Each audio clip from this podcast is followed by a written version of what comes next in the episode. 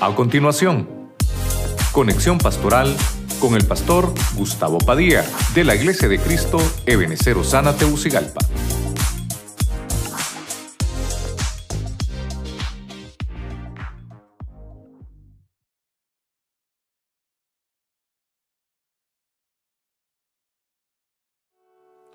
Para hacer un resumen de los altares del hogar no traté de poner familia, sino que traté de poner los tipos de altares que hay en el hogar. Obviamente lo primero que vemos es que el altar debe ser espiritual. ¿verdad? Es, un altar espiritual.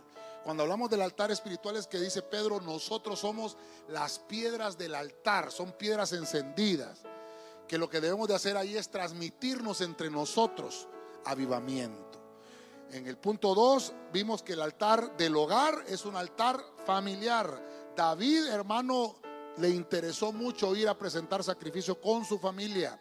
Eso nos habla de que en el altar hay que participar juntos.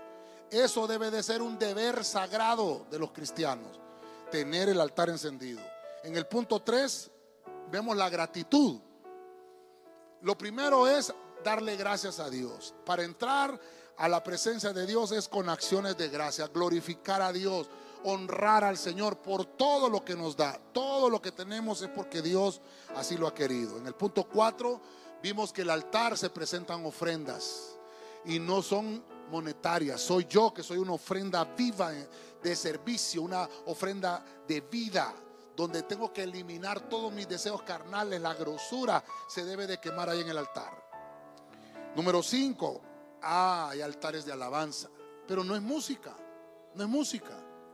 Yo alabo a Dios cuando no me olvido de hacer el bien, cuando ayudo al prójimo, eso es alabanza.